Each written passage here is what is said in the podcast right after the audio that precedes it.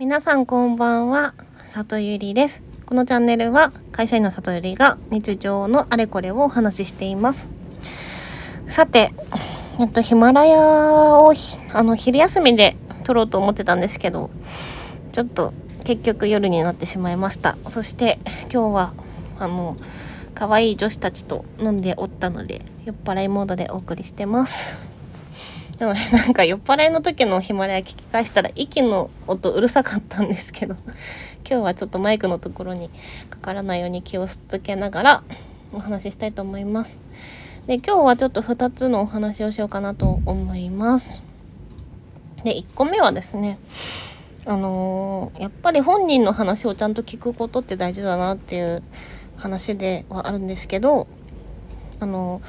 渡辺直美さんの、まあ、オリンピックのやつですごい騒がれてるじゃないですか。でも渡辺直美さんの話をさせてもらおうと思うんですけどまあなんかこのワイドショーで騒がれてるやつに便乗して視聴率稼ぎたいとかでは 全然ないのでそこはあのまあそう思っていただければって感じです。で私あの渡辺直美さんのあの長時間の生配信のをねあのたまに彼女はやってるんですけど、まあ、それを聞きながら仕事したりとかしててですね。なんかゆるっと具合がすごいちょうどいいんですね。でつい多分23日前にあの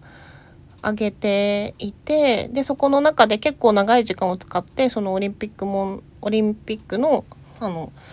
ヘイトみたいなことを、まあ、されただけについてヘリヘイトじゃないな。その体型をいじられるみたいな企画があったよみたいな話ですね。についてお話をあのしてたのを聞きました。であのその配信を受けその配信を見た記者が上げてるネットニュースを、まあ、目にしてたんですけどそこに書かれてたのはあの渡辺直美がそんな演出の案が来たら絶対断ってるって言ってたみたいな感じでさすが渡辺直美みたいなねあの感じの取り上げ方だったんですけどなんか実際その彼女が結構時間を割いて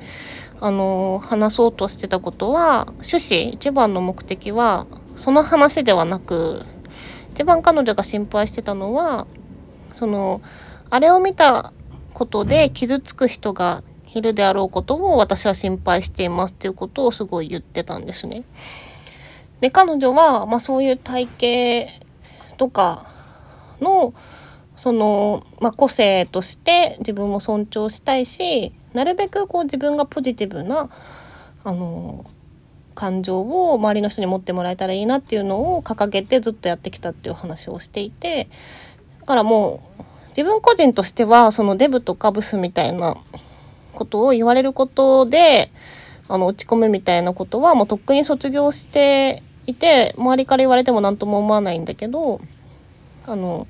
渡辺直美さんのそのファンの人とかできっとまあ似たような体型で勇気をもらってる人を、まあ、やっぱり応援しこう勇気づけたいみたいな気持ちがきっと彼女にあるんだと思うんですけどなのでそのなんだオリンピックの話をしてる大半の時間がそのそういうことで傷ついた人が心配っていう話とかあのみんな大丈夫だよその自分の体は自分のものだから自分を愛そうぜっていうメッセージにあふれていてあやっぱりなんか こうねそれを、まあ、ネットでこう万人に分かるように抜粋したら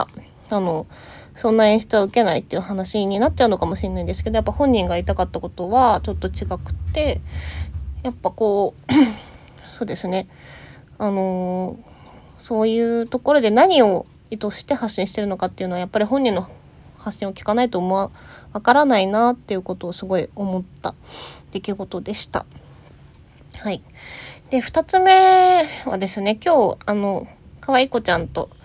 2人と飲んでたんですけども、あの、目黒フラットっていうパンとお料理が美味しいお店で楽しい時間を過ごさせてもらったので、まあ、よかったら目黒フラット皆さん行ってください。はい、そこも友達が、あの、ね、店長やってるので、宣伝しときました、勝手に。はい。で、そこで、あの、話してた時に、あの、一人の女の子が言ってたことが、なんかすごい心に残って、あの、持って帰ってきた言葉があってですねなんかこう、まあ、恋愛の話とかしてたんですけどあのこうその子がなんかこうその子の後輩が言った言葉がすごいあの感心したみたいな話であの共有してくれたんですけどこう、まあ、男女でお付き合いとかしてたらなんか嫉妬とかやきもちみたいのってあるじゃないですか。でその時にその後輩ちゃんの女の子があの、まあ、彼氏がこう飲んだりしててやきもちを焼いた時に言ったセリフがそのみんなと飲むのもいいけど私とはじゃあその2倍飲んでっていう伝え方をしたっていう話だったんですね。でそれめちゃめちゃ可愛いよねっていう話で盛り上がってました。でそれってすごい理想だなって思っていてなんかこうつい不満とか相手にこうしてほしいとかそういう欲求を伝える時って何て言うんだろうこうここがダメだからこうしてくれとかなんか私が不快だからこうしてもらわなきゃ嫌だみたいなちょっとネガティブなニュアンスとかなんか強めの言葉にどうしてもなってしまう気がしていてそれをこう相手を気持ちよくさせつつ自分のこうなんだろう望みも聞いてもらう方に動かす言葉って本当に最強だと思うんですよね。でそれって多分男女のももちろんやり取りももちろんそうだしなんか仕事でも今ちょっと苦労してる。あのこうステークホルダーというかやり取りをしてる相手がいるんですけどついこうその人がちょっと未熟なところがあるから何て言うかもっとこの期日までにちゃんと承認してもらわないと困りますとか強めの言い方でこう言ってしまいそうになるんですけど、まあ、それをこう、まあ、その場でマイルドに向こうが気持ちいい方でこう持っていけた方が自分としては楽だし相手もハッピーだったりするのかなっていうのをすごい、はい、考えさせられました。はい、なので今日の話をまとめるとそうですねまあ1件目はやっぱり本人の発信聞いてなんぼだなっていう当たり前のことなんですけどすごい思いました。うんっていうことですね。で2つ目はあのまあコミュニケーションって奥が深いなっていうことですかね。やっぱり人は感情の生き物だから、まあ、なるべく、ま、アドラーとか読むとやっぱり動機づけっていう言葉も出てくる感じですけどこうポジティブにそっちの方向にまあ、向けるように導いてあげるっていうのも、うん、人間力というか社会人力として必要だろうな必要だなもうちょっとできるようになりたいなっていうふうに思った出来事でした。はいでは今日も最後まで聞いていただきありがとうございました。また遊びに来てもらえたら嬉しいです。じゃあまたね